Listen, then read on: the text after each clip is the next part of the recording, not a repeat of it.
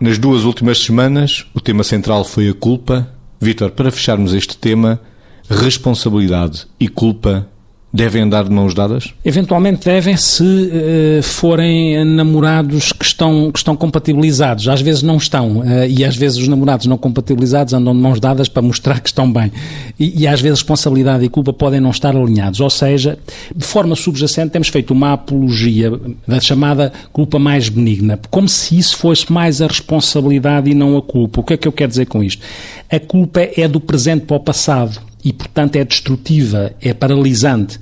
A responsabilidade é do presente para o futuro, tem a ver com o compromisso, não compra a consciência. Eu acho muito mais interessante a vivência, a apologia e o desenvolvimento da responsabilidade no próprio processo de educação do que propriamente o apelo constante e utilizar a culpa como arma, porque é muito mais fácil utilizar a culpa, mas é muito manipulatória.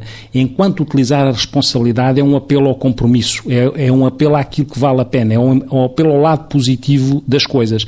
E na prática, acho que era importante que as pessoas, de alguma forma, conseguissem abdicar mais daquela noção, largar, abdicar do eu devia, eu não devia. Se toda a construção for eu devia, não devia, a culpa aqui domina. Se a construção for mais, não nesta dialética eu devia, não devia, porque é mais aflitiva, é, é, como se ela não aceitasse e deve aceitar a nossa capacidade de nos desculpabilizarmos, a nossa possibilidade de errar aprender com o erro de uma forma construtiva.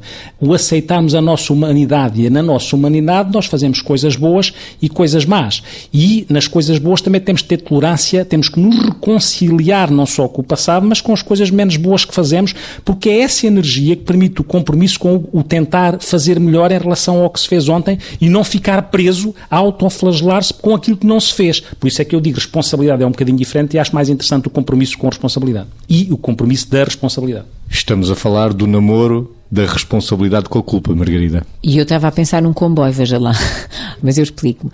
Um comboio com duas carruagens. E eu diria assim: a carruagem da culpa vai à frente.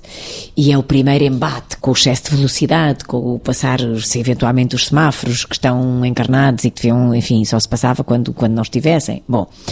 A responsabilidade é a segunda carruagem que vai passando pelas estações de um modo já diferente, ou seja, já a tentar eh, evitar todos os erros que a culpa foi cometendo e fazendo diferente, digamos assim, ou se quisermos dois comboios separados, em que o segundo comboio é o da responsabilidade e já vai fazendo diferente daquilo que vê que a culpa fez. No fundo é dizer assim, a culpa é positiva quando, porventura, nos permite transformarmos-nos.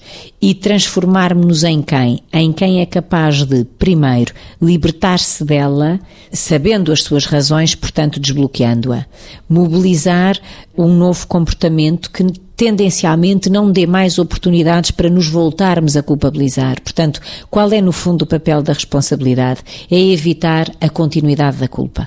A partir do momento que eu consigo uh, responsabilizar-me, portanto, como o Vitor dizia, preparar melhor o amanhã, dizia outra expressão, mas estava a falar disto, não é? Preparar o melhor o amanhã porque estamos responsabilizados. Então, quando em cada amanhã o dia que hoje é presente já for passado, que eu não tenha motivos de culpa, mas me possa responsabilizar para corrigir tudo aquilo que possam ter sido as coisas que me interpelam de forma culpabilizante. Portanto, eu acho que não devem andar de mãos dadas, devem andar uma atrás da outra, mas sempre a responsabilidade como algo que é a reparação da culpa, ou ainda metaforicamente a responsabilidade de ser a resiliência da própria culpa.